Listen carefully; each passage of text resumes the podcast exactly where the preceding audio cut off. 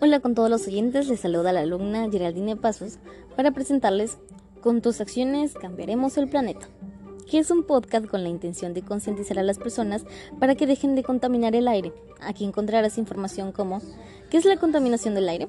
Las causas y consecuencias de la contaminación del aire, noticias y consejos que debes de tomar para disminuir la contaminación del aire. En primer lugar, te daremos la información necesaria para que sepas qué es la contaminación del aire es una mezcla de partículas sólidas y gases en el aire.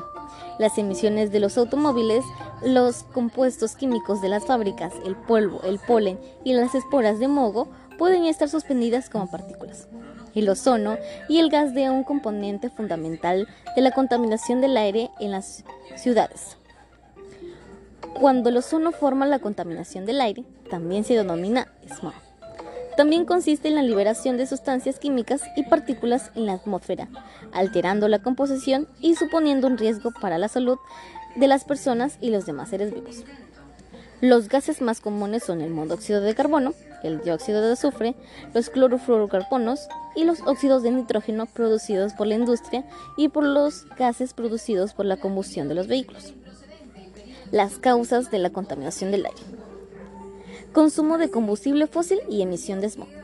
Como todos sabemos, la, mayor parte del parque automotor se mueve con combustible fósil, que genera alta concentración de gases contaminantes, especialmente el dióxido de carbono, prácticas agrícolas y agropecuarias.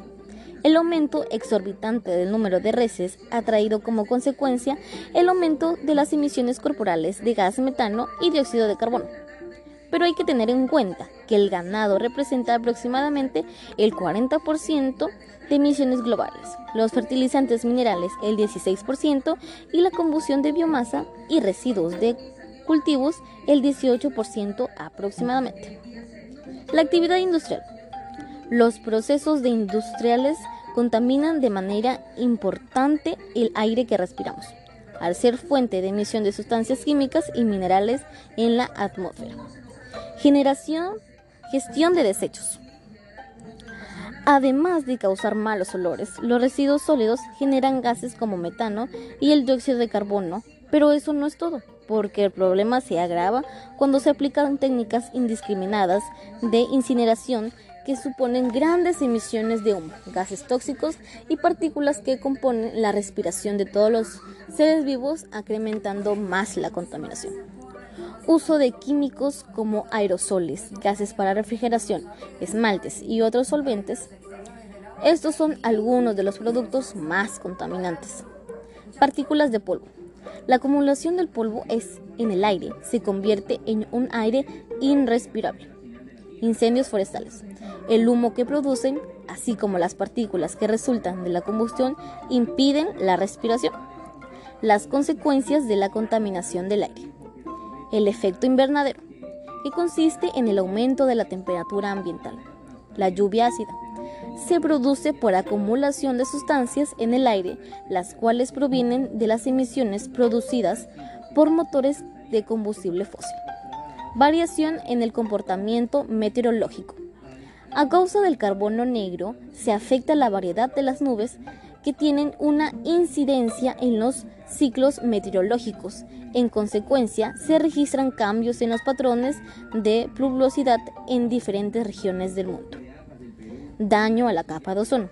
Sabemos que la capa de ozono nos protege de los rayos ultravioleta, pero a causa de la progresiva industrialización, se ha visto disminuida por la acción de la contaminación atmosférica ya que el ozono es distribuido por las, moléculas de cloro y bromo que provienen del clorofluorocarbono y nos trae como consecuencias enfermedades cutáneas y el cáncer a la piel. Daños para la salud. Respirar aire contaminado trae serias consecuencias para la salud. Entre ellas podemos contar enfermedades respiratorias de gravedad como asma, alergias, neumonías, cáncer de pulmón intoxicación por consumo de agua o alimentos, por la contaminación del aire, mareos, dolores de cabeza sin razón aparente, enfermedades cardiovasculares, etc. Los grupos más vulnerables son los niños, los ancianos y los enfermos que poseen una condición previa o genética. Y por supuesto, los sectores empobrecidos que no tienen acceso a una adecuada atención médica. A continuación voy a dar lectura a una noticia que se titula Lima registra la menor contaminación del aire en los últimos tres años. El Ministerio del Ambiente y el CENAMI realizaron mediaciones los primeros días del estado de emergencia y constaron esta disminución.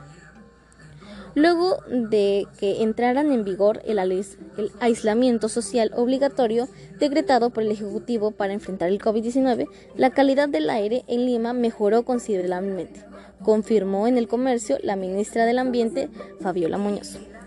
Las mediciones fueron realizadas los días 16, 17 y 18 de marzo y arrojaron los valores más bajos del material particulado fino en el aire, PM2,5 de los últimos tres años en la capital. El muestreo fue obtenido en la estación de la calidad del aire ubicado en el distrito de San Juan del Urigancho. Esta disminución es natural, ya que el 58% de la emisión del material particulado se genera básicamente por el parque automotor. Entonces, al tener una restricción de la circulación principalmente de vehículos particulares, es lógico que las emisiones van reduciéndose y eso es lo que estamos constando, detalla la titular del ambiente. Esta es una experiencia positiva. No se había visto porque nadie pensaba que iba a sufrir una emergencia sanitaria. En este escenario se genera cosas negativas y positivas. Y esta es positiva porque estamos mejorando la calidad del aire nos dice Fabiola Muñoz, ministra del Ambiente. Los valores obtenidos en estos tres días fueron 35, 24 y 15 UG o M3 DPM 2,5 respectivamente, con lo cual se muestra una clara tendencia hacia la baja y se espera que disminuyan aún más en los días que restan del aislamiento social. Según el Ministerio del Ambiente, MINE, nosotros esperamos que haya una, disminución mayor, ya que desde hoy se tiene una restricción mayor de vehículos particulares y también hay una restricción nocturna. Esa es la principal fuente de la contaminación en una ciudad como Lima. Si bien estos valores son menores al promedio, pues los niveles normales en Lima llevan al doble y hasta el triple, particularmente en la zona este. Estas concentraciones de material contaminante en el aire no son por ahora los más saludables debido a que superan el valor estándar de la calidad ambiental ECA. La Organización Mundial de la Salud recomienda una exposición máxima de 10 UGM3 de PM2,5. Nosotros creemos que probablemente vamos a llegar a los 10 UGM3 de PM2,5, asegura la jefa de MINAM. A modo de comparación, a los meses de marzo del 2018 y 2019, los niveles fueron de 75 UGM3 y 44 UGM3, detallada el MINAM. Los recientes registros fueron realizados a las 8 a.m. por el Servicio Nacional de Meteorología e Hidrología del Perú, CENAMI, y la Dirección General de Calidad Ambiental de MINAM. En el mundo también se ha registrado el mismo fenómeno. Que eso es una gran noticia para nosotros, ya que no todo es mal para nuestro país, que también podemos mejorar si tenemos buenas acciones para mejorar la calidad del aire. Ahora vamos a comenzar con los consejos para poder disminuir la contaminación del aire. El uso del transporte público o bicicleta. Aunque esto sea un poco difícil de lograr, hay que esforzarnos para hacerlo realidad. Pero si en donde vives no hay transporte público y tampoco tienes una bicicleta, trata de caminar a los lugares donde quieras ir, por más flojera que te dé, hazlo, porque así está disminuyendo un poco más la contaminación. Piénsenlo bien que le va a hacer esto a las generaciones futuras, ya que probablemente vivirán en un planeta menos contaminado a comparación en lo que nosotros vivimos ventila la casa a diario. Es muy importante ya que mejora la calidad del aire al interior. Tener plantas de interior ayuda a renovar el aire de forma natural y efectiva. Evita fumar en espacios cerrados. No quemes la basura. Y aquí te va una recomendación.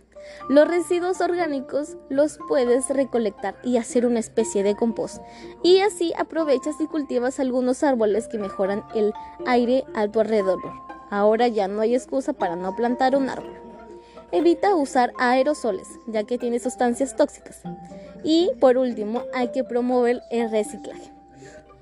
Ahora sí, me voy despidiendo, no sin antes decir que espero que les haya sido de su agrado este podcast y que hayan tomado conciencia con cada acción buena que hagas, por más pequeña que sea, estás ayudando a los demás seres vivos a tener un mejor aire que respirar. Hasta la próxima ocasión.